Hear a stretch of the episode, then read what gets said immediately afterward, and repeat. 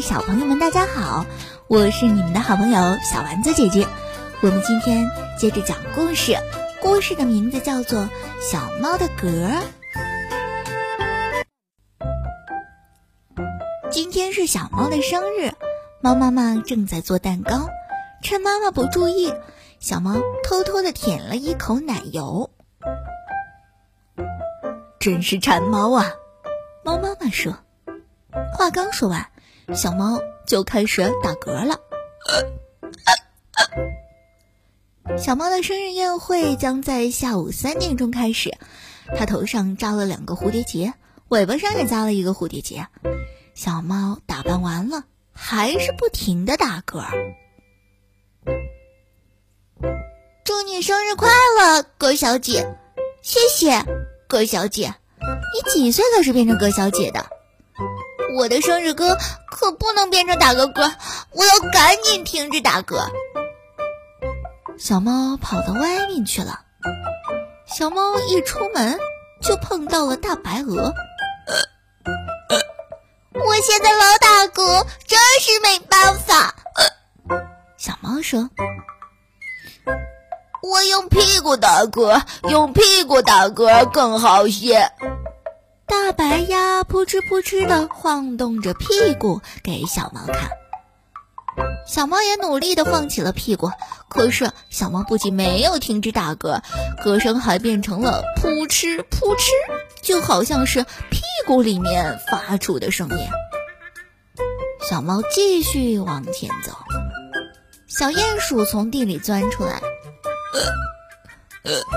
小鼹鼠，我老是打嗝，怎么办呀？小猫问。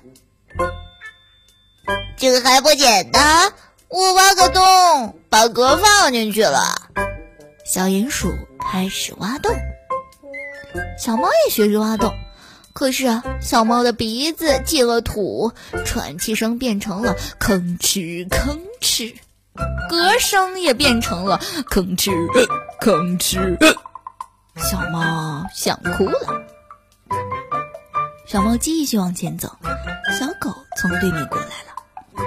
哎呀，小狗也在打嗝，真没办法，老是打嗝。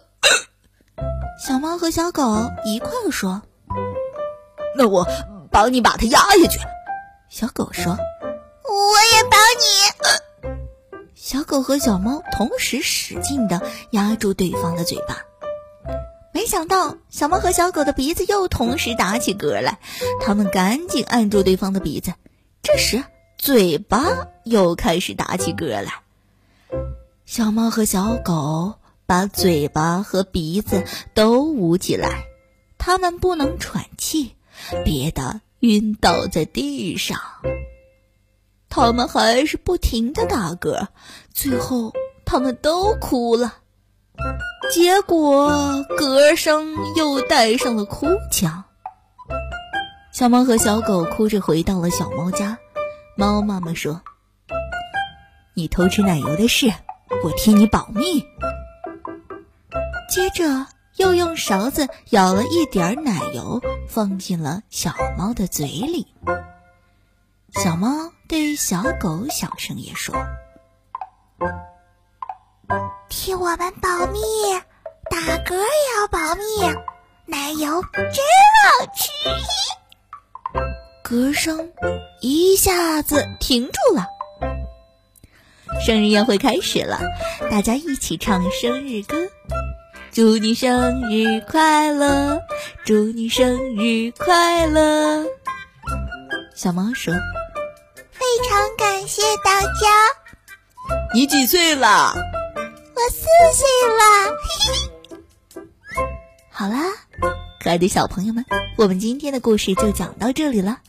你有没有遇到过像小猫一样不停打嗝的情况呢？欢迎在屏幕下方留言，写下你的有趣经历吧。